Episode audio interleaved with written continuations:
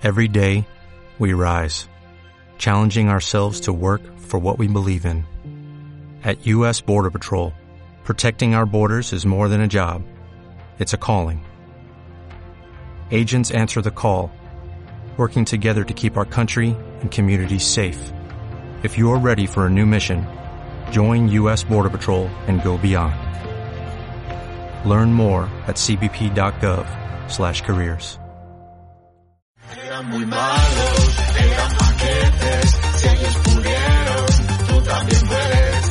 Eran muy malos, eran paquetes, si ellos pudieron, tú también puedes, tú también puedes. Muy buenas, bienvenidos a Baquetes, eh, eh, Jackie Serromán y Quevedo. Ya que se... Efectivamente, hoy hemos traído a Quevedo para hablar de paquetes de- de- del siglo XVI. Y no el Mami Quevedo, ¿eh? Y no el Mami Quevedo. ¿Qué es lo que veo? ¿no? Que, ven, que ven mis ojos. Pues nada, encantado de estar aquí con vosotros. Es decir, que las gafas prácticamente no las uso, que me dan este aire que mediano, que, si quieres. Pero que sí, bueno, ya la, la anterior vez que estuve con vosotros tuve que usarlas, porque desde que arrancó la pandemia y, y tuve que teletrabajar en casa y demás, he perdido visión, ya tengo una edad. Y ahí- No digas. Pero no, como- no como consecuencia de la pandemia, o sea, como consecuencia de trabajar Claro, más. no, no. Como, co- como consecuencia de trabajar con una pantalla muy pequeña y con un teclado en, en casa. Entonces, supongo que se juntó todo, se me aceleró. Y yo en mi vida he llevado gafas hasta que arrancó la pandemia. Conclusión, la, la pandemia es mala para la salud, pero trabajar Sí. más. Eso es lo que queremos transmitir. ¿Qué tal, Álvaro? Presentar ¿Cómo vas tú de tus cosas? Al invitado de hoy, porque hay gente que esto lo escucha en iVoox, entonces no, no tiene ni puta idea, es Raúl Román Claro, y lleva unas gafas redondas y el pelo largo. Y- y rizado. Raúl Román, que ya hicimos aquí antiguamente eh, un programa sobre el Lorenzo San que quedó de la hostia y que, eh, aparte de ser periodista, pues, no. Fue sobre... sobre Mendoza. Ah, fue sobre Mendoza, vale, vale, pues sobre Mendoza. Eso te iba a decir, claro, digo, hemos hecho unos sobre el pasado. Quedó de la hostia, quedó muy guay, quedó muy guay. Pero bueno, claro, al, al hablar de Mendoza hay que hablar de Lorenzo Sanz. Claro. Apareció Lorenzo Sanz. pero- Eh, bueno, pues ahora es como irnos 10 años atrás o 15 años atrás, ¿no? Un poco, pues, eh, Bueno, de la quinta del buitre, a raíz de que Raúl, que es lo que quería decir, que es, eh, de, es de Informe Plus, que antes era Informe Robinson, y que fue el responsable del Informe Robinson de la quinta del buitre, que es una puta pasada y que está en Movistar. Hombre. Y si tienes dinero, pues lo puedes ver por Movistar.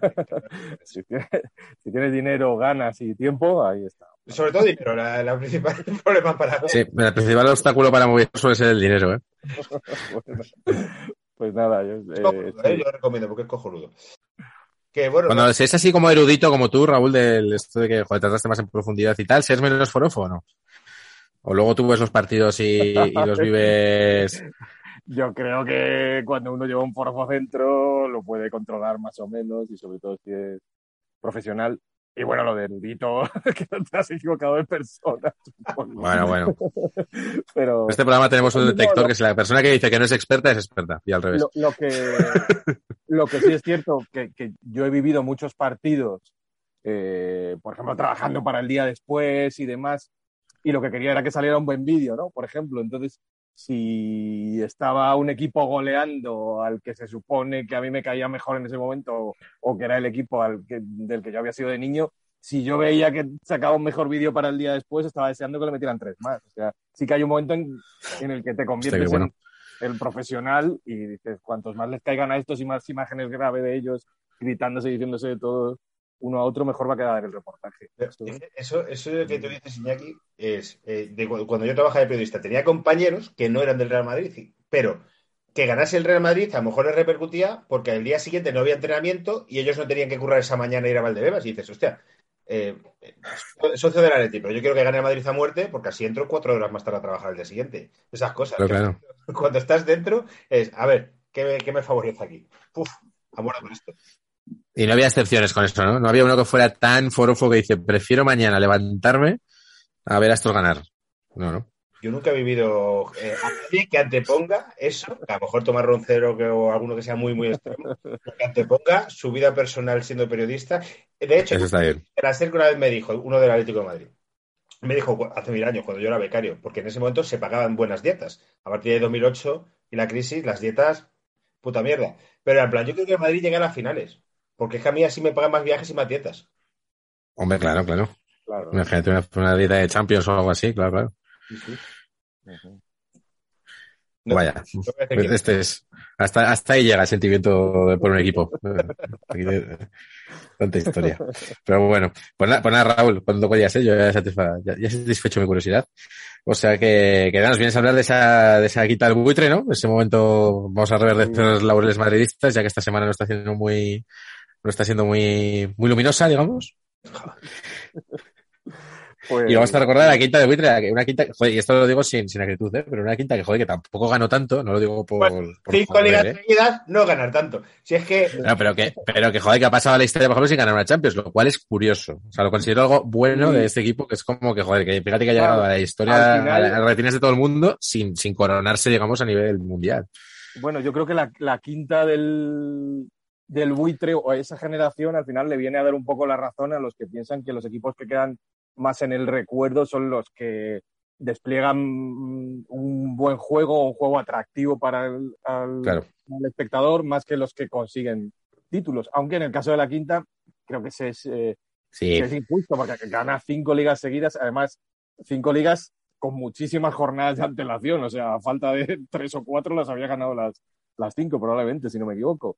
Y, y con récord de goles, etcétera, y demás. Luego gana dos copas de la UEFA, que también podemos entrar en ese debate, la Copa de la UEFA de los 80, ¿eh? La Copa Claro, de que eran- los 80. que eran, eh, no te voy a decir que fueran más complicadas que la Copa de Europa, porque probablemente, porque no, no lo eran, porque la Copa de Europa jugaban los campeones, pero el segundo, tercero o cuarto de cada país sí que jugaban una UEFA que era bastante más compleja de ganar que, por ejemplo, la actual Europa League, ¿no? Donde van, Bueno, bueno, la actual Europa League, no te creas, ¿eh? También tiene lo suyo. bueno, pero al final van los que se quedan fuera en fase de grupos y tal, o sea, eh, objetivamente Sí, bueno, pero ese- eran, más, eran más complicadas. El que la gane este año tendrá mucho mérito. Bueno, se puede ir a Sí. celebrar perfectamente. se puede ir a celebrar, estoy de acuerdo. Pero bueno, me, me sostengo que esas UEFAs eran más Sí, sí, difíciles. que, que igual aquellas eran, eran más difíciles, ¿no? Y ganó dos, ¿verdad? Ganó dos, ganó dos de forma consecutiva.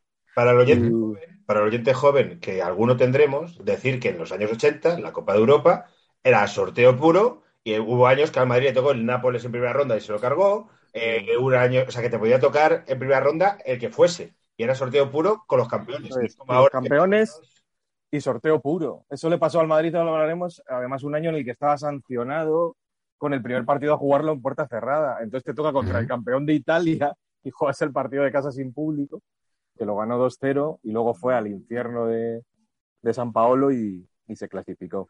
Bueno, si queréis, eh, arrancamos con esto de, de la quinta, con la forma en la que surgió Venga. que, bueno, está muy ligada a un, periodista, a un periodista que es el que probablemente debería estar aquí y no yo que soy su suplantador, que es Julio César Iglesias, al, al que he tenido el placer de, de conocer, de tratar y, de entrevistar en, alguna ocasión, entre otras cosas para el reportaje de la Quinta del Buitre, ¿no? Entonces, cuando la Quinta aparece, va como muy ligada, o, o, o justo al año siguiente en el que se ha celebrado el Mundial 82 en, en nuestro país, en España. Entonces, venimos como de un fracaso eh, de la selección española que pasa la fase de grupos así como puede y luego cae con un equipo en el que se seguía hablando de, de la furia. Había bastantes jugadores de la Real Sociedad con calidad, estaban López Ufarte, Juanito, demás, pero todavía como que no había una identidad clara de, de, del fútbol español de apostar por lo que luego le ha dado títulos, ¿no? En, la, las generaciones que dirigieron eh, Luis Aragonés y del Bosque y demás, el tiquitaca, todo aquello, pues no, no se sabía lo que era. Era otro tipo de fútbol como más racial, a mí el pelotón y, todo aquello. Entonces, ese Mundial de, de, 82 en los pequeñitos que lo recordamos nos deja como el mal sabor de qué mal hemos jugado, qué mal lo hemos hecho en casa. Yo era un niño bastante pequeño. Y, y además, el, el, equipo que molaba de aquel Mundial, que era Brasil, eh, pues se lo carga Italia. Italia tenía un par de jugadores muy buenos, como Conti, un extremo y demás, pero la, el equipazo era el Brasil de, de Sócrates, Tico y compañía, que jugaba de maravilla al fútbol, pero que se van fuera contra Italia. Entonces, en ese momento, eh, como además el que gana suele tener la razón, o se le da la razón, claro. y había triunfado el fútbol del catenaccio italiano, y, y, en España se optaba pues por esto es lo que hay que hacer, ir a partidos de pocos goles, cerrarse atrás, este es el fútbol del futuro, ¿no? El fútbol táctico, etcétera. Y en un Real Madrid en el que las cosas no van, no van bien, eh, por ahí está Di Stéfano entrenador y en, en la temporada 82-83 el Madrid con Di Stéfano entrenador, con un equipo en el que las figuras son Juanito, Santillana, Camacho, eh, queda segundo en todo. Es un año en el que se habla del Madrid de los subcampeonatos. Queda segundo en la Liga, queda segundo en la Recopa de Europa, que juega la final contra el Aberdeen, entrenado por un tal Alex Ferguson. Ostras. Es la primera vez Di Stefano cuando estaba vivo y que él había, dice, bueno, había más periodistas, no me dijo a mí. Yo descubrí a Ferguson porque perdí una copa con él con el Aberdeen, y a partir de ahí le fue bien. Y él A decía partir de pues, que descubrió a Ferguson porque Claro. él lo hizo mal y perdió el partido. se la ha apuntado. O sea que Sí, no sí. solo es uno de los descubridores de la quinta, porque lo es, sino también de Ferguson, ¿no? Qué grande es Stefano.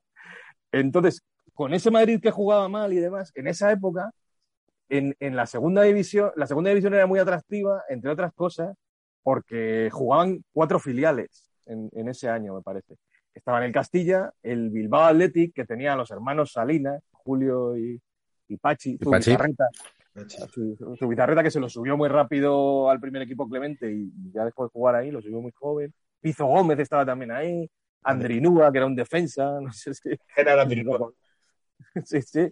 Y, eh, y en el Castilla, pues estaban todos estos, ¿no? Que habían llegado ahí como de diversos equipos. Entonces, a Julio César, Julio César Iglesias era un periodista muy, muy reputado que trabajaba en Radio Nacional, que escribía artículos en El País, en otros medios, y que hacía sobre todo información general, hacía un programa en Radio Nacional diario con muchísima audiencia, pero le gustaba mucho el deporte. Él estaba muy ligado en el ámbito madrileño, a- se iba a ver muchos combates de boxeo, y muchas veces lo que hacía era desviarse cuando iba para casa con un Renault 5 que tenía, si me lo contó, se metía en la ciudad deportiva, en, la antigua ciudad deportiva donde ahora están las cuatro torres de, la Castellana. Eh, entonces un entrenamiento del Madrid sería el equivalente ahora el de primer equipo, a, un Leganés, a lo mejor o sea, había dos medios, un tío de las, uno del Marca y no sé si uno de la emisora de radio, y el acceso era muy libre. Y él lo que solía hacer era irse a ver a, a, lo- a las a los equipos de cantera, ¿no? Al Castilla, al Amateur que había entonces y demás. Y le fue cogiendo la matrícula a varios, a varios jugadores. Entonces, a él le pedían una colaboración en, en el diario El País, con cierta periodicidad, a Julio César, y sobre deporte, ¿no? El tío tenía, un- tiene, tenía y tiene una pluma estupenda, escribía muy bien. Y él dijo, pues os quiero hacer un artículo sobre la cantera de- del Madrid. Entonces le, le compraron la idea y aquel artículo, él lo tituló La quinta del buitre, al que al, al- al encargado de, de editar el artículo, aquello le pareció muy raro el título, le añadió Amancio, que era el nombre del entrenador del Castilla, y el artículo se llamó Amancio y la quinta del buitre, ¿no? Entonces, eh, Julio César tuvo la virtud pr- primero de elegir a cinco jugadores de aquel Castilla, que los cinco hicieron una carrera tremenda y fueron internacionales, o sea, detectó se puede decir quiénes eran los cinco mejores de, aquel equipo de la cantera de Madrid, que ya tiene muchísimo mérito. Y los, los bautizó, además, les, dio nombre. Eh, a Butragueño no se le llamaba prácticamente el, buitre, o, lo, se empezó a hacer a partir de ese artículo, ¿no? Y la gente les, le- se fijó en ellos a partir de aquel, de aquel artículo que es histórico, con una fotografía de un fotógrafo del país, Raúl Cancio, que también es un fotógrafo extraordinario, fotografiaron a toda la plantilla y luego a ellos cinco, me parece, por separado. Y Una, Eh, una pregunta, ¿por qué nunca se, o sea, por qué no metió a Chendo en esa quinta? ¿Por edad o porque no lo consideró? eh, eligió, para que le cuadrara, eligió a cinco. O sea, fue No casual.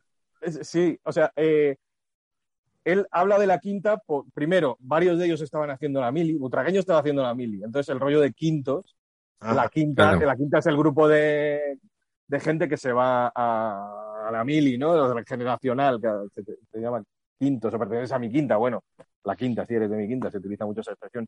Luego, la quinta velocidad de los coches que se acababa de incorporar. Eh, Hasta entonces, los coches tenían, llegaban a cuatro marchas. La quinta era algo muy, Ostras, muy reciente. Qué guapo. Y, qué eh, guapo, sí, sí. y Butragueño, no sé si le recordáis más o menos la forma que tenía de jugar en esa época, en las distancias cortas era muy explosiva.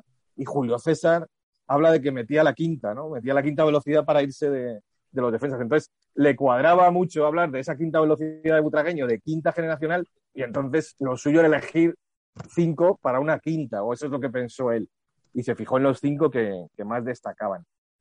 Butragueño era el jugador eh, más atípico de todos, porque era un tipo que venía como con, una formación muy poco académica o muy poco de cantera. O sea, había llegado al club eh, muy tarde, había empezado a jugar a fútbol y luego paró tres o cuatro años que estuvo jugando al, al baloncesto. Eh, Butragueño, sí, sí, estuvo, jugó de base. Él, eh, su, su, padre eh, tenía una perfumería, perfumería Butragueño en la calle Narváez, no sé si, sí. si os suena sí. o no. Y luego abrió una segunda sucursal en la calle Tres Cruces, enfrente de un garito que se llama Burlitzer, o sea, la Burlitzer, no sé si os suena. el Burli.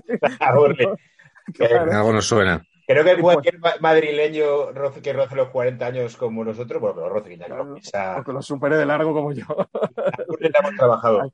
La el Burlitzer se ha trabajado, ha trabajado. Si alguna vez habéis hecho cola, o si volvéis a hacerla... ¿Alguna al vez? Al frente hay una perfumería butragueño, pero como a, a tres metros. Era la segunda, la primera estaba en Narváez. Y esa perfumería butragueño, pues era del padre de, de Emilio, que creo que se, llama, se llamaba igual, don Emilio. Bueno, eh, me acabo de ir. Ah, bueno, entonces Emilio, que era de, de, una familia bien, digamos, de su padre con perfumería, él ayudaba en, en la tienda, era, eh, estaba encargado también de atender al, al público. Pues ya, no sé si estoy ya empezando a tener los problemas de la otra vez de que no se me ve y demás. Vale. No, no, no, no. Vale. Pues digo, entonces, era un jugador muy atípico que jugaba en su casa o en una finca que tenían en las Navas del Marqués o algo así con una perra que le perseguía, entonces jugaba mucho a frenarse, que pase la perra, la, jugaba en la, en la, habitación de su casa, también hacía paredes y demás. O sea, desarrolló como mucho instinto para moverse en, en espacios muy cortos y también por, por, por, su pasado como jugador de baloncesto, de, de, base. Y cuando llega al Madrid ya tiene bastante, bastante edad. Él juega muy bien en este colegio Calasancio y juega sobre todo en campos de tierra con gente muy mayor, eso le sirve pues todavía más para acentuar ese regate y ese fajarse de tipos grandes. Y el primero que él va a hacer una prueba con el Madrid y no le coge. Y el que sí que se fija en él más tarde es el Atlético de Madrid. Entonces va a hacer una segunda prueba al campo de, del Atleti, a Cotorruelo, y le dicen, pues cuando quieras, eh, hacemos el, contrato, formalizamos. Pasa, él era muy madridista y su padre más todavía. Era socio del Madrid, de Emilio Butragueño, había visto eliminatorias históricas del Madrid contra el Derby County, que sería como la primera gran remontada del Madrid, con Santillana, Pirri, Amancio y tal. Y entonces él quería ir al Madrid. Entonces, eh, en esa, en ese, enfrente de ese colegio Calasancio había un bar, un res, bar-restaurante Tulipán, cuyo dueño era el padre de uno que luego fue compañero suyo de Castilla, Juanito, que era un lateral derecho con bigote, muy jovencito llamado bigote, que eso llamaba la atención en la época, que luego fue médico, que tuvo que dejar, o, que no llegó a ser todo lo que podía ser por una lesión muy grave que tuvo, y al que sustituyó Chendo. Digamos que el puesto de Chendo en el Madrid lo tenía que haber eh, eh, ocupado este Juanito. Y entonces el padre de Butragueño le dijo, mira, mi, mi, hijo ha ido a hacer una prueba al Madrid, no le han cogido, en el Atleti ya nos dicen que le van a pillar, si nos hicieran otra prueba más. Entonces, por intermediación del padre de Juanito, de este restaurante Tulipán de la calle Díaz Porrier, que ya ha desaparecido, y donde yo he comido alguna vez, se comía plato de cuchara, ya no recuerdo si era judías, garbanzos o, o qué era. Le hacen una segunda prueba a, a Butragueño y ya le coge.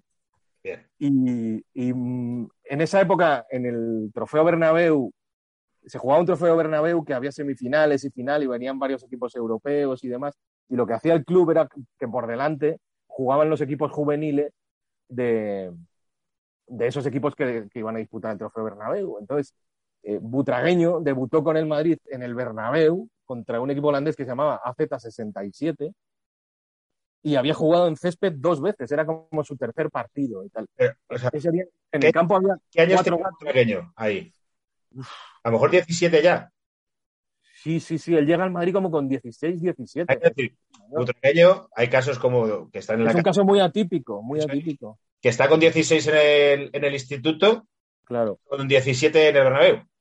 Entonces, por, por, eso era muy distinto, por lo raro que había sido, que había abandonado el fútbol durante unos años, que había jugado en espacios muy pequeños, en campos de tierra y tal. Entonces, era como mucho menos académico que, que sus compañeros, como por ejemplo Mitchell o, o Martín Vázquez y tal. Butragueño era como imprevisible.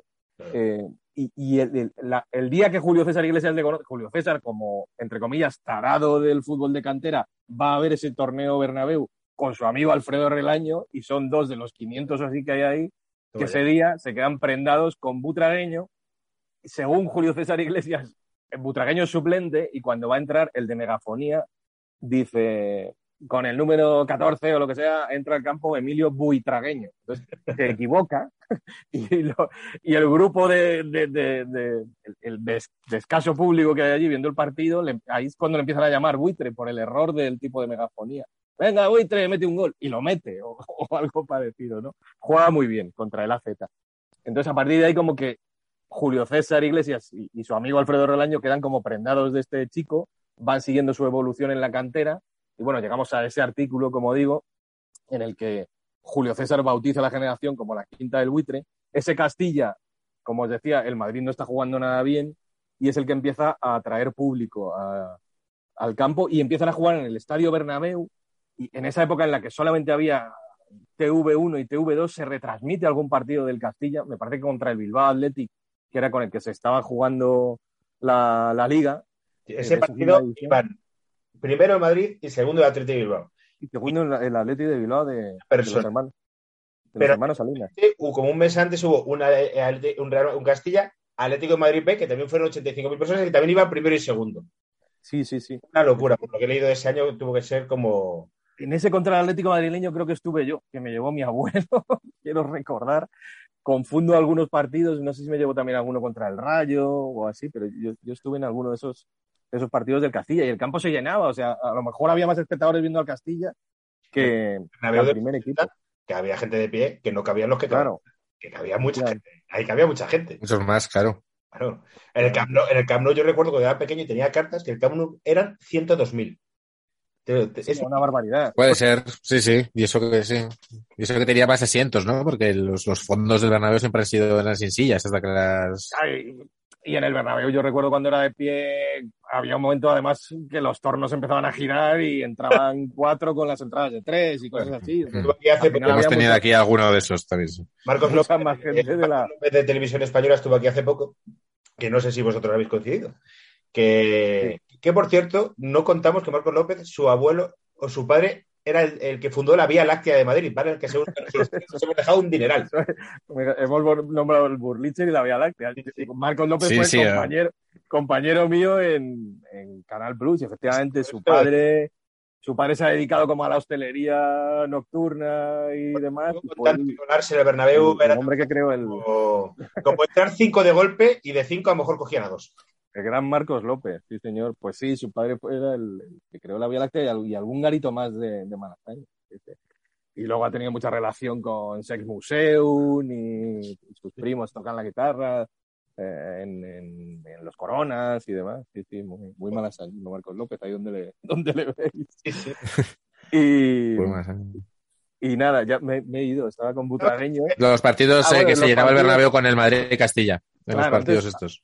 A raíz de ese artículo, en ese artículo, Julio César Aquestas acaba diciéndole a Di Stéfano algo así como, eh, don Alfredo, tiene usted de 15 días para empezar a convocar a estos jugadores en el primer equipo, si es usted osado o tal. O sea, el mismo Julio César hoy si lee ese artículo y se asombra del tono con el que le pudo hablar al que era como el papa del madridismo, que en ese momento además era entrenador del primer equipo, ¿no?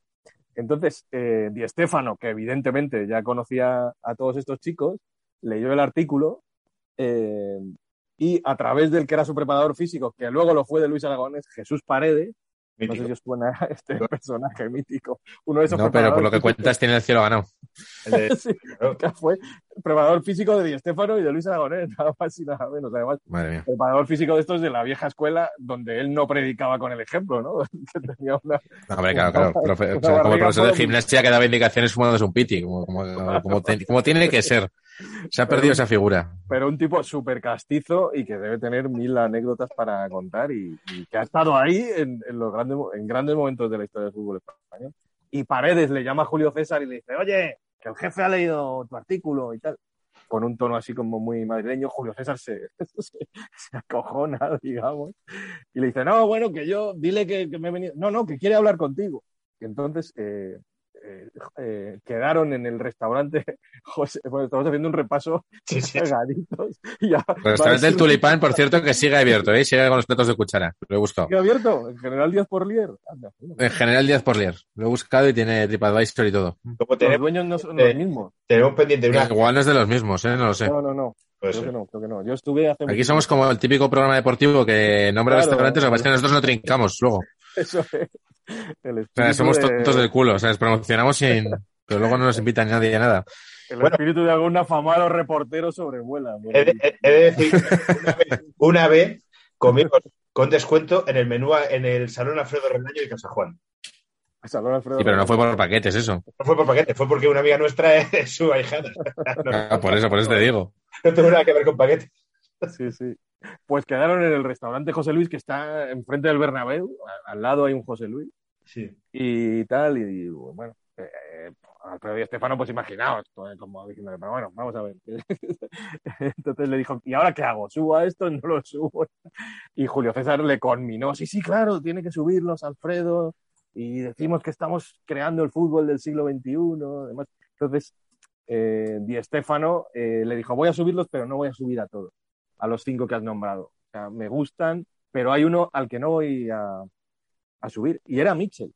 Eh, em, entonces, Di Stefano ese año eh, primero llamó a Sanchís, que entonces era centrocampista, y a Miguel, no, a Sanchís y a Rafa Martín Márquez a un partido en Murcia. Raúl, eh, ¿puede ser que Mitchell ya hubiese debutado en primera porque hubo una huelga? Mitchell había de- debutado por una huelga. Eso, la huelga de futbolistas creo del 81, lo digo de memoria, a lo mejor un poco. No recuerdo de qué año, me pilla. Yo con los años soy muy, Sí. muy malo, me bailan. Bueno, aquí se Eh, ve mucho el, el aproximado, ¿eh? En este programa.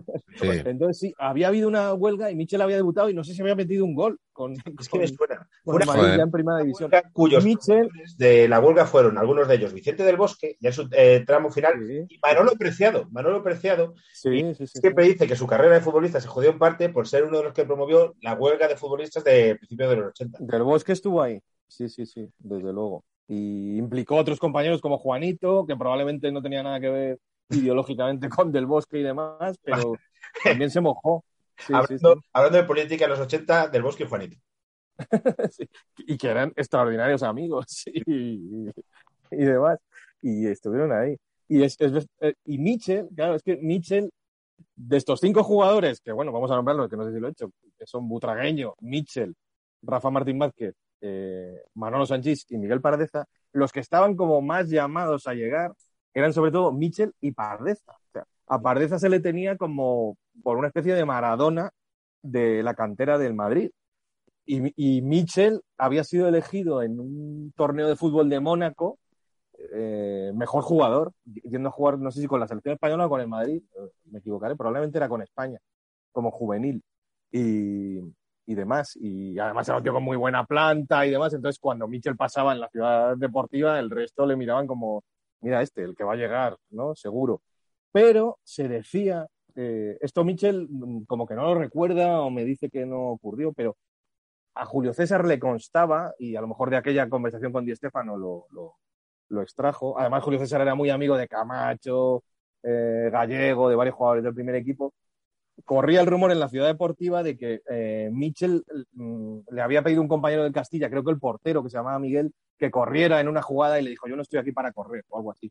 No sé si esto es cierto o no. Vaya. Pero claro, esto llegó a oídos de don Alfredo Di Stéfano, cuyo, cuya, cuyo- uno de cuyos lemas era para vestir la camiseta del Madrid primero hay que haberla manchado de barro, sudar y demás. Entonces, como que le puso una X a, Claro, claro. a Mitchell, ¿no? Y, y, eso, primero, primero debutaron Sanchís Mitchell- y, Mitchell y lo- Martín Vázquez.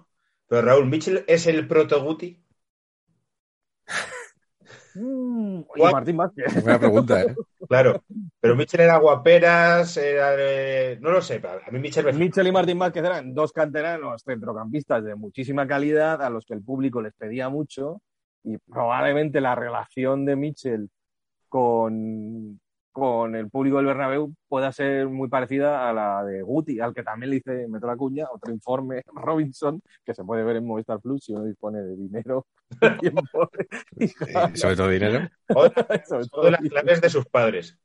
Claro, o de las entonces- claves de sus padres, efectivamente. Mi- Mitchell, que, que, que era. Bueno, cada uno era de un lugar de Madrid menos Miguel Pardeza, ¿no? Mitchell era de la ciudad de Los Ángeles, en, en el barrio de Villaverde, cercano a donde más, un poco más tarde apareció Raúl, en la colonia Marconi, que también está por Villaverde. Y Mitchell era muy atlético. Tanto- su padre creo que era socio del Atleti, su padre había jugado a nivel más tercera división. Un o clásico. Un clásico madridista. Ya era gente del Atleti y pervertirla. Que Igual que Raúl, ¿no? Eran los dos de Claro. Villaverde y, Y y que del Morata, Atleti. y que Morata, y que Morata. Y que Morata, bueno, Morata era de, de todos, ¿no? Perdón por, por la broma, Morata. Sí, sí, sí. No podía evitar hacerla. Y, y acabó siendo súper madridista y además era como el que más sufría Mitchell con, con la relación con el público y con, y con las derrotas y todo aquello.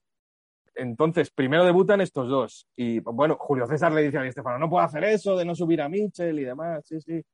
Entonces, el mérito que tiene Mitchell es que se queda en el Castilla de Amancio, los demás van subiendo y él se queda como líder. Amancio le da el brazalete de capitán y ganan esa liga. Ganan esa liga de la quinta del buitre, pero en los últimos partidos el único que queda es él. Eh, había otros jugadores de gran calidad, como de las Heras, Martos y demás, pero el referente y el que lleva a un equipo filial a ganar la liga de segunda división es, Es es que- Mitchell. Eso es lo que te quería preguntar. La quinta del buitre, suben. Pero había algún canterano que se. Es que es muy, es muy difícil la pregunta porque, claro, que digas, este podía haber, quitando Chendo, podía haber sido de la quinta o es que eran muchos. O sea, Pues- era muy evidente. Eh, Estos eran los de más calidad, yo creo. El, el- el centro del campo, digamos que en un momento dado es Mitchell, Sanchís, Claro, Martín Sánchez Vázquez. también, ¿no? Claro, Claro, claro. es que el centro del campo era Michel, Sanchís, Martín Vázquez. Y la delantera era eh, Butragueño, Pardeza y De las Heras, creo. Entonces, digamos que igual de esos seis jugadores de ataque, el único que no llega es, es De las Heras, que creo que jugó, jugó en el Málaga, un delantero también pequeño, como Pardeza y, y Butragueño. Yo estoy, Eh, estoy viendo la plantilla y te digo los que yo conozco de nombre: son Ocho Terena. Francis, porque muchas veces han dicho Francis era un central del Valladolid y Martos, que era un jugador muy rubio. Pepe Mel, Pepe Mel estaba por ahí. está, pero no jugó ningún, eh, ningún partido, pero ya ahí Pepe Mel, que Pepe Mel y Mitchell eh, tuvieron algún lío, porque lo, eh, es famoso que hicieron algo así en esa Eso a época. mí no me consta. No me consta. No, vale, pues seguramente sea un invent mío, ¿eh? Pero no, No, no, no, no, vamos a buscar, vamos a buscar esto. Pérez, Pérez Durán, José Manuel, Cholo, Sánchez Candil. ¿no? Cholo, sí, Cholo, Cholo luego jugó en el Burgos de delantero y varios equipos. Sánchez Candil jugó en el Rayo Vallecano. Eh, sí, sí, había, había jugadores de mucha calidad, pero estos eran quizá los mejores. Ellos mismos te dicen que Chendo debería haber sido uno más de- de- del grupo y de la generación. Y además que también hizo carrera en el Madrid en la selección como ellos. Entre Eh, eh, los años de jugador y los años de delegado, Chendo debe ser el tío que más veces ha ido al Bernabéu. Lo he pensado un montón de veces. Digo, ¿cuántas veces ha ido el puto Chendo al Bernabéu? Porque estuvo jugando muchos, muchos años. Se retiró muy tarde. Chendo yo creo que estaba en la, en la plantilla de la séptima. Y luego lleva de delegado la vida.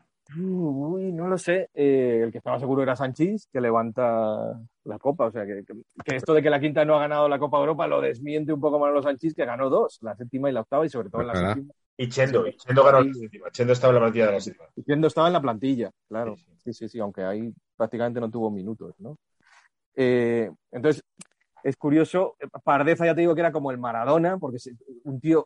eh, Pardeza es como la rara avis porque es el único no madrileño. Es de un pueblo de Huelva de, de La Palma del Condado y Pardeza se da a conocer en un concurso de televisión española que se llama, ya no sé si torneo o trofeo, creo que torneo, eh, a finales de los 70. Entonces era como una competición de fútbol entre pueblos. Y la, no entre pueblos, o sea, jugaban equipos de, también de ciudades y demás. Y el equipo de Pardeza creo que lo gana, siendo de una localidad de, pequeña de Huelva, ¿no? Entonces se fijan, eh, él es el mejor. Digamos que era un jugador que con 16 años, eh, luego eh, fue un jugador muy, muy pequeñito, pero eh, tenía mucha fuerza, ya había desarrollado y eso con la habilidad y el regate que tenía, pues hacía que estuviera muy por encima del resto. Entonces le quisieron fichar tanto Betis, Sevilla, Barcelona, Madrid y él acabó llegando al Madrid desde, desde Huelva. Y, y, mm, en esa época no existía Valdebebas, estamos hablando de, de tiempos antediluvianos, y él vivió en una, en una pensión, seguimos repasando la geografía madrileña, por la zona de Antón Martín Huertas había una pensión donde se quedaban los chicos del Madrid de fuera de... Supongo que Madrid, Madrid habrá cambiado mucho, porque tú metes En a la Plaza Matute. un futbolista Claro, entonces- 16 años en huertas y vamos. Tenían, tenían gente como que cuidaba de ellos, pero claro, estaban solos sin sus padres durante muchísimos meses, eh, cuando además no había ni telefonía móvil ni nada, eh, en esta pensión que estaba en, en la Plaza Matute. Eh, y, y Pardeza allí con- convivió con gente como Chucho Solana, Ocho Torena, también estuvo allí con él, me, me dijo algún nombre más y demás. Y va- varios llegaron a, a Primera División, muchos otros se quedaron por el camino. ¿Qué hizo Pardeza? Pardeza ya venía con una gran afición, me dijo, a la lectura eh, desde su época en la Puebla del Condado, que tenía una biblioteca estupenda. Entonces, tío, tío es un intelectual.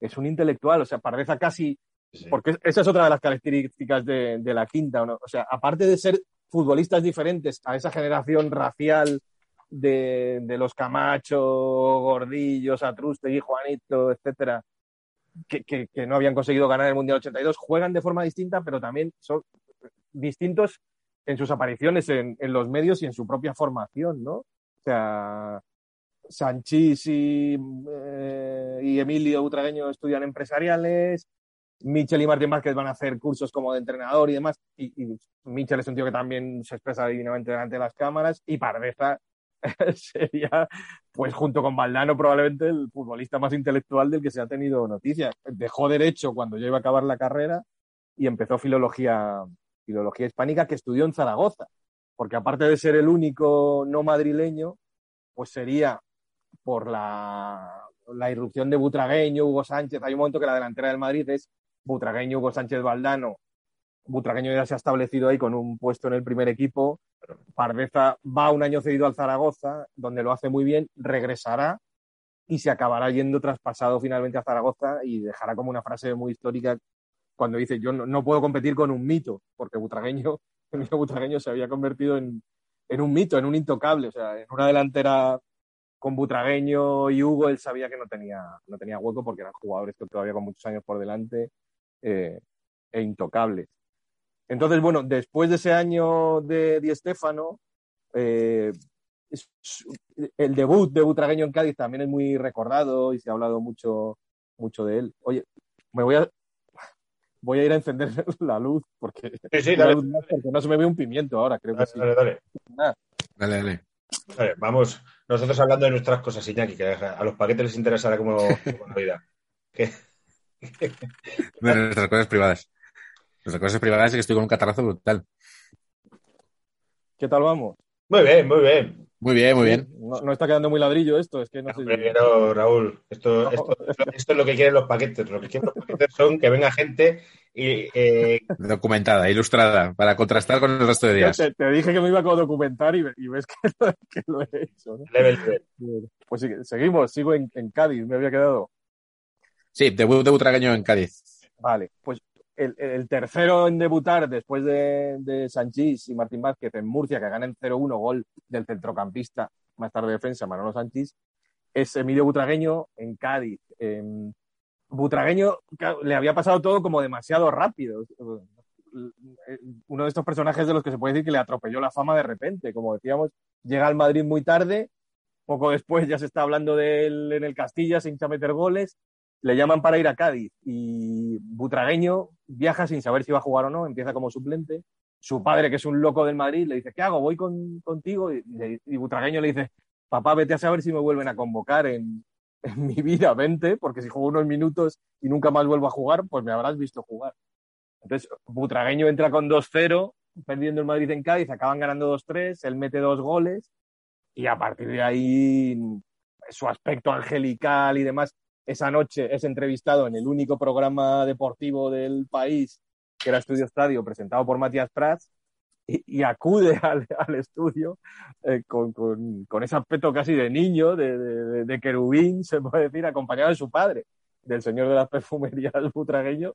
Y la, y la imagen es brutal porque es Matías Prats entrevistando a, a un niño con su padre, con un señor mayor al lado, sentado, don Emilio. Eh, Matías Prats improvisó y le dijo, ¿quiere usted sentarse también en el plató? Y, y Butragueño padre dijo que sí. Y, y es un- como un momento pues tremendo televisivo, si lo vuelves a ver, lo recuperamos en aquel, en aquel informe. Butragueño siempre ha sido un tío, y yo creo que eso está muy tranquilo, ¿no?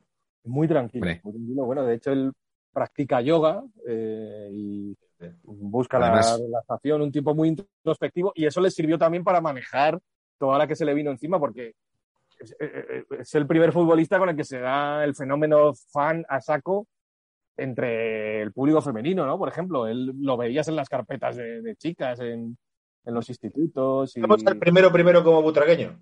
Yo diría que sí, y es el primero que en su boda las pasa canutas a nivel folclórica, se dice que se mete en el capot de un coche, en el capot de un coche para, para entrar o salir, ya no recuerdo exactamente. O sea, con los jugadores de la quinta, los, la prensa del corazón se empieza a fijar en ellos. Y sobre todo yo creo que viene por, por Butragueño, ¿no? Michel también, Michel tenía mucho, Era carpetero total. mucho éxito también sí, en, el, el público femenino. Entonces, la segunda temporada, ya la 84-85, es cuando suben todos, con Amancio de entrenador, que es el que los había tenido en el Castilla, aunque ellos hablan muy bien de Amancio, pero recuerdan a Di Stéfano como su gran, su gran valedor, es el primero que les da el empujón a rebufo de, Julio César Iglesias. Julio César Iglesias, que tiene una anécdota, cuando Butragueño debuta en Cádiz, eh, le llama a Di Stéfano por teléfono y le, hace saber que está encantado. Le llama mm, por teléfono desde, desde Cádiz, desde el aeropuerto, antes de coger el avión. Creo que volvían en avión o algo así. Y desde allí mismo se pone en contacto con Julio César a través de otro periodista para decirle que está encantado y le dice algo así como, che, a este pibe se le caen los goles o. Entonces, es que Julio César está muy, muy relacionado con, con todos los personajes de, del Madrid de, de la época, ¿no? Y, y, bueno, y esa temporada con Amancio es cuando se da, digamos, como el banderazo a esta generación y a esas remontadas históricas que seguimos viviendo. Esta última semana no ha sido buena para el Madrid, pero Ya. unas más atrás fue mejor, ¿no? Uno de esos partidos Sí. donde se producen como catarsis, que nadie sabe lo que está ocurriendo y donde el equipo rival se ve barrido de repente.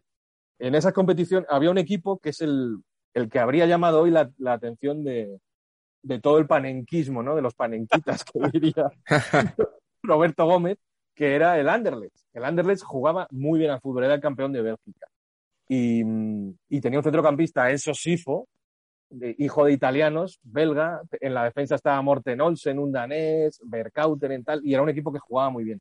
Y al Madrid le gana 3-0 en la ida. Entonces, se da por como por supuesto que, el Madrid no va a pasar y demás. Se había vivido alguna remontada, como está el Derby County, que cuenta Butragueño que él había visto desde la grada un día y, y demás. Y entonces los veteranos ya empiezan como a volverse locos, a decir, vamos a ganar el partido de vuelta. Y ellos, Sanchís dice, yo pensaba que estaban locos, pero en los 15 días que van desde un partido a otro, me lo repitieron tantas veces y con tanta insistencia, Camacho y Juanito y demás, que yo me lo acabo creyendo que, que vamos a ganar, ¿no? Y, y Butragueño, por cierto, Julio César Iglesias cuenta la anécdota de que le hace un gesto como de pinturas de indios. El día del partido se ven y le dice algo así como Julio y se, se toca las mejillas como si se estuviera poniendo pinturas de guerra en Eso butragueño. Butragueño, fíjate tú cómo le habían la persona con, el- con la pinta menos fiera y agresiva del mundo, seguramente. Entonces esa noche contra el Anderlecht, pues de esto que empieza a salir todo y los en- en- casi en el primer córner Sanchís marca de cabeza tal y luego no sé si hay tres o cuatro, me parece, sí, tres goles de Butragueño y dos de Valdano, además Butragueño y Valdano dándose goles el uno al otro y demás, el paroxismo, la locura y el Madrid elimina al Anderlecht y es como la primera de las muchas grandes remontadas que van a venir en adelante. Un partido que, por ejemplo, Sanchís me decía en la entrevista para el informe, eh, a partir de ahí decidió no ver más eh, los partidos. Eh, en esa época se lo grababa en VHS, ¿no? El partido que había dado TVE, se sentó a verlo por la noche, muy por la noche, cuando llegó a casa, y Sanchís decía, eh, pues si no hemos jugado bien, hemos metido seis goles, pero han jugado mejor ellos. Esa es la conclusión a la que llegó Sanchís. Por eso decía que un poco parecido a lo mejor a lo del PSG que ha ocurrido eh, hace unas semanas, ¿no? Eh, bueno, partidos esos donde prima más lo emocional, además eran mm, partidos, eh, este creo que sí que se televisó, pero muchos no se televisaban en directo, eh, el que quería verlo tenía que acudir allí, mm, no- los jugadores no salían a calentar, bueno, todos estas, eh, estos rituales de los que se han hablado muchas veces, eh, la primera aparición del equipo en el césped tenía que ser cuando salían a, a jugar por el túnel, ¿no? Entonces el público estaba como calentísimo, tenía duras, tiros a puerta. Camacho, Gallego, eh, algunos que tenían que ser unos auténticos motivadores. Sí, sí, Claro. sí, sí. Camacho, Juanito, Gallego eran tipos como con mucho carácter y, y que ellos mm, creían cuando les estaban diciendo a los demás que iban a remontar. Y, Gallego me contó a mí una vez de estas remontadas, eh, también de mi época pretérita, que lo que hacían es que se ponían de acuerdo, le decían eh, al, al bueno, para darle una patada cada uno por turnos. Es decir, la patada la doy yo, la segunda se Hombre, la había, la tercera se la da Camacho. había entradas muy duras. Sí, Y sí. eran- eran- pero que, y, De Camacho se ven algunas entradas muy, muy duras en estos partidos. y que si alguno, por ejemplo, había estado lesionado, se acercaban a él para decirle, oye, ¿qué tal el tobillo ese? Sí, sí. Ah, está Luego bien. te, te- te levantabas haciendo el gesto de Álvaro. Y ya está. O el gesto universal de, ha sido la primera, que me Ha encanta. sido la primera, la Que primera. yo si alguna vez disparo a alguien, lo voy a, voy a recibir a la policía así. A lo Casemiro. Ha sido la primera, es la primera vez que lo hago. Como Carlos Casemiro. Se le, se le ve la tibia, pero ha sido la primera. Pero es que ha sido una, llevo una. O sea, se le ve la tibia, efectivamente. Esta semana, hostias, a Casemiro, no, por favor, Iñaki, esto. otra semana. Perdón, ha sido la costumbre. Ha sido la No costumbre. Entonces, ese año en Madrid eh, hay una eliminatoria después de esa contra el Inter, pierden 3-1 en Milán y será como el último partido de Amancio de entrenador. Se ha hablado mucho de lo que pasó en Milán después del partido o, o la noche anterior al partido, ¿no? Creo que José María García dio la información de que algunos jugadores habían salido o que se habían llevado señoritas a la habitación y demás.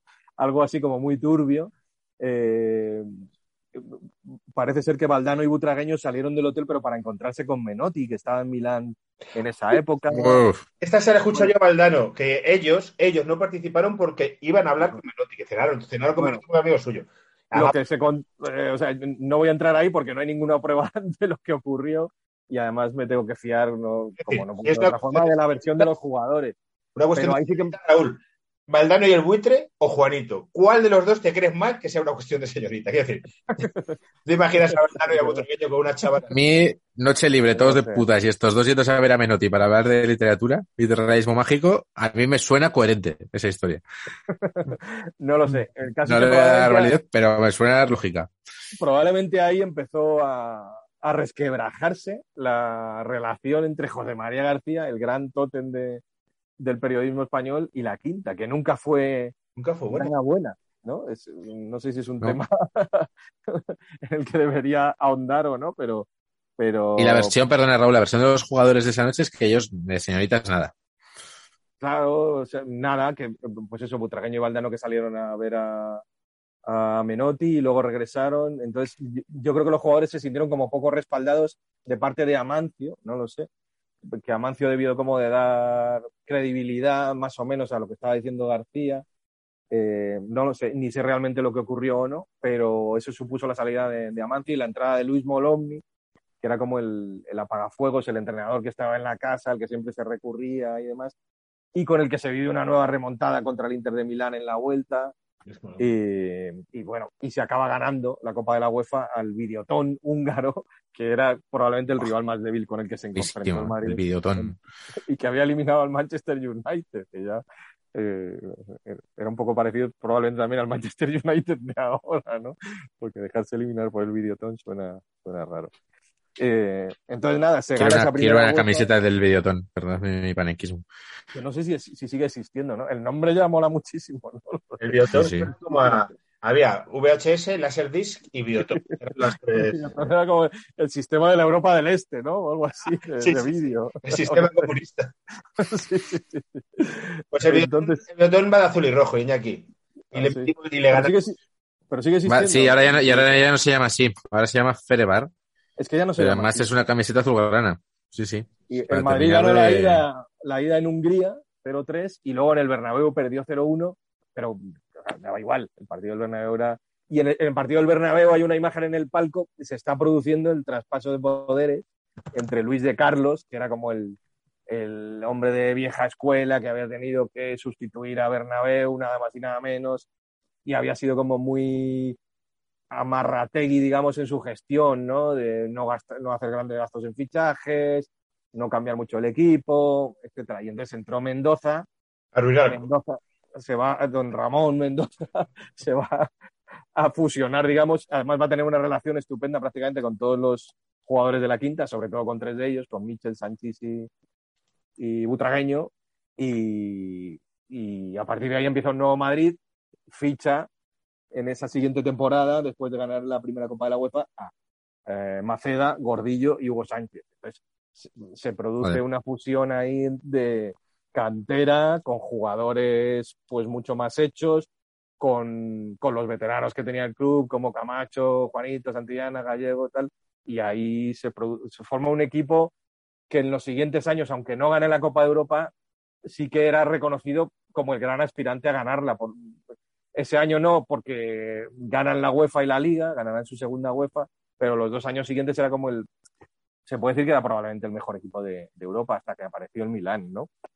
Eh, em, bueno, hemos hablado eso de, de un poco de Butragueño y tal. Mitchell era un centrocampista organizador en el Castilla que jugaba por el medio y que al subir el primer equipo y encontrarse ahí con otro jugador como Gallego y demás, acabará jugando en la banda derecha y, y es famoso por sus centros desde allí. Entonces, con la llegada de Gordillo, se encuentran con un delantero centro como Hugo Sánchez, que viene del Atlético de Madrid, que es un rematador extraordinario al primer toque. Era, su especialidad era hacer gol según le llegaba el balón, sin controlar prácticamente. ¿no? Era buenísimo en paredes, controles, jugaba un toque.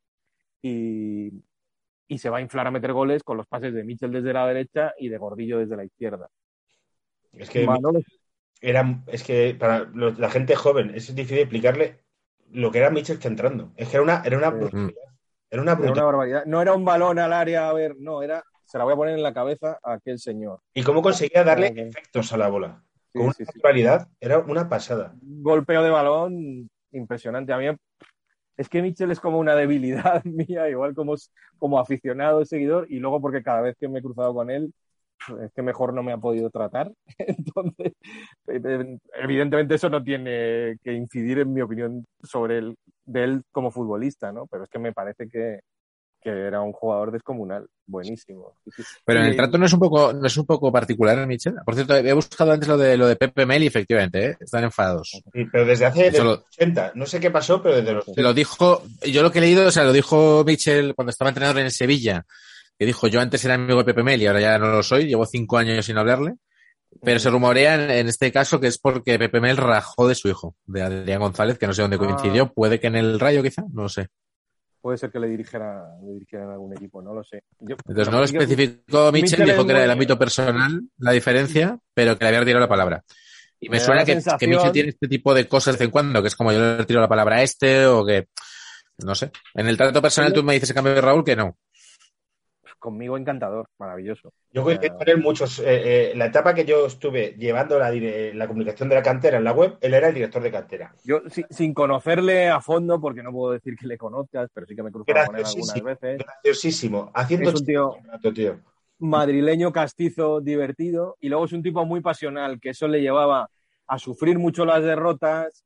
A, probablemente nadie como él sufrió cuando se eliminaron con el PSV Eindhoven. en- Has dicho tú una Ajá. cosa que es castizo. Este ca- castizo ochentero que ya no existe en Madrid, que los madrileños de ahora ya no somos así. Este castizo ochentero que sabe muchos chistes, que sabe refranes, Sí, que, sí, sí. que te vas andando y te hace ¡ay, ay! y tal, y claro, ¿sabes? ¿Cómo te digo? Por Este. ejemplo, cuando Julio César Iglesias escribe este artículo, hay un momento dado en que Julio César y Relaño Muchas gracias. se quieren como eh, a- a- conocer más a fondo a estos cinco jugadores. Entonces, a Michel le dicen un día de quedar con él, Julio César y Relaño, que son dos señores, pues, un prototipo de español medio progre de la transición, que aparecen allí vestidos los dos con barbas, gafas, chaqueta de cuero o de pana y tal. Y Michel te, cuenta su encuentro con ellos cuando él debía tener 18 años o algo así, con una gracia, a mí me lo contó fuera de, cámara cuando aparecieron ellos dos y él le dio un beso a su novia y le dijo, pero ¿dónde voy con estos que quieren de mí? Y demás. Y es- un tipo contando anécdotas divertidísimo. Y es verdad que esa, eh, esa pasión le puede haber llevado, pues eso, a, a cuando él cree que alguien se ha portado mal con él, eh, cortar por lo sano. Yo, no, pues evidentemente desconozco. Bueno, que igual tiene, que tampoco la ha terminado de contar en este caso, ¿eh? o sea, que igual tiene, Ah, no igual lo tiene toda razón, no lo sé. por ejemplo, yo sí, eso, la relación de los jugadores de la quinta con José María García, pues es, Eh, bueno, José- García había tenido eh, pues un trato de favor para con él de, de los futbolistas españoles de la época, es decir, García llamaba a un jugador y se le ponía a la hora que fuera y demás, y de repente se encontró con que los jugadores de la quinta, Butragueño un día le dijo, eh, José María, si me quieres llamar, llamas a- a- el número de mi casa no te lo voy a dar, llamas a prensa del Madrid, le dices una hora, lo vemos, tal. Por ahí parece que empezó la cosa a torcerse. García es uno de los principales apoyos de Javier Clemente, que es el que hace que la quinta Claro. no tenga que la selección porque se la carga entera. No sabemos si para bien o para mal. Yo creo que Claro, eh, la quinta, eh, a ver, su, su primera aparición en un en la, en la Cop- en la Eurocopa del 84, que España pierde la final con Francia con aquel balón que se le escapa a Arconada y tal, ahí ya estaba Butragueño en, en la lista, aunque no era titular ni nada, pero él era uno de los miembros de aquel equipo. Y en el Mundial de México, eh, Sanchís no puede ir porque tiene una lesión gravísima, Martín Vázquez y Pardeza estaban todavía en otro estatus, y sí que van Michel y Butragueño, y son realmente lo- probablemente los dos mejores jugadores de aquel equipo. Bueno, todos recordamos el partido a Dinamarca con cuatro goles de, de Emilio Butragueño, partido que es el primero en el que los aficionados van a celebrar la victoria a la Fuente de Cibeles. No fue en ningún partido de Madrid, sino eran probablemente muchos de ellos seguidores del Madrid, pero que fueron a festejar un calurosísimo día de junio que Butragueño le había metido cuatro goles a, a Dinamarca. Además, en, yo sabía que lo de la Cibeles era una cosa de los 80, pero es del 88, es de los 80 tardíos la primera de Cibeles. 86, es el Mundial de México 86. 86, vale, vale. vale, vale. Butragueño le mete cuatro goles en, creo que en, octavos de final a, a Dinamarca en un partido que España empieza perdiendo 0 0 sí, 0-1 y luego gana 5-1 y, y la gente, además, hablamos de una época también donde la democracia no era algo con lo que se estuvo muy habituado, más Claro. o menos novedoso. Entonces se gritó oa, oa, oa, el buitre a la Moncloa. Entonces,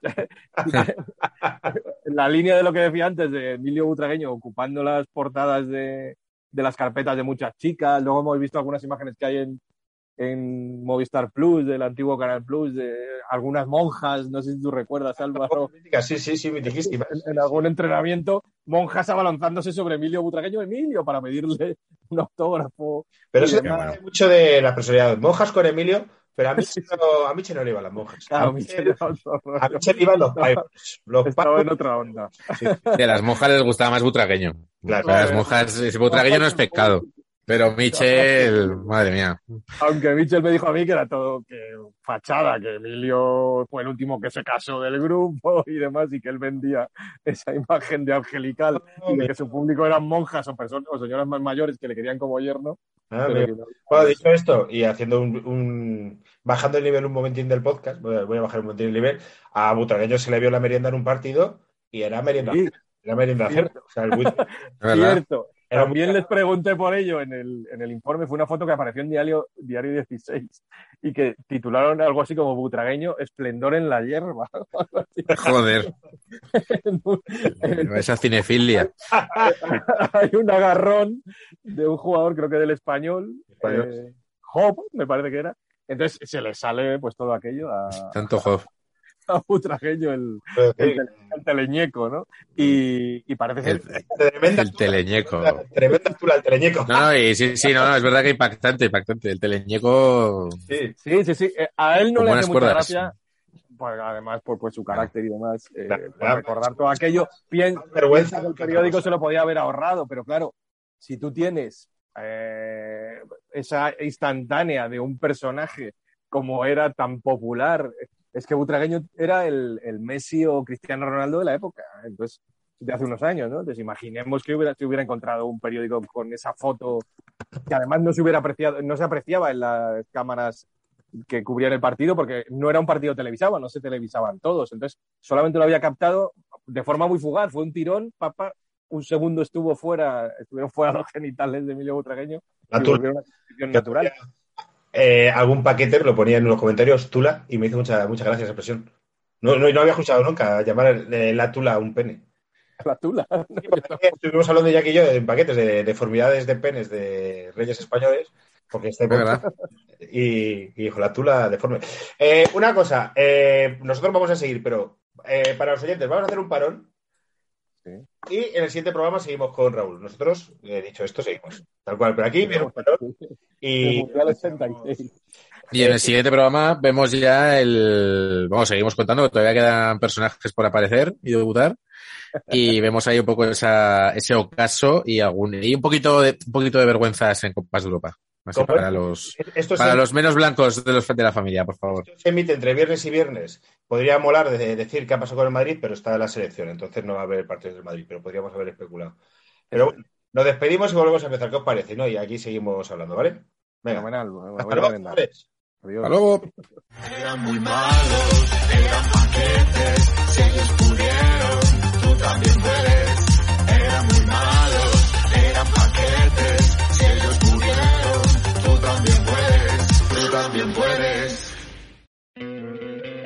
¿No te encantaría tener 100 dólares extra en tu bolsillo? Haz que un experto bilingüe de TurboTax declare tus impuestos para el 31 de marzo y obtén 100 dólares de vuelta al instante. Porque no importa cuáles hayan sido tus logros del año pasado, TurboTax hace que cuenten. Obtén 100 dólares de vuelta y tus impuestos con 100% de precisión. Solo con Intuit TurboTax. Debes declarar para el 31 de marzo. Crédito solo aplicable al costo de la presentación federal con TurboTax Full Service. Oferta sujeta a cambios o cancelación en cualquier momento.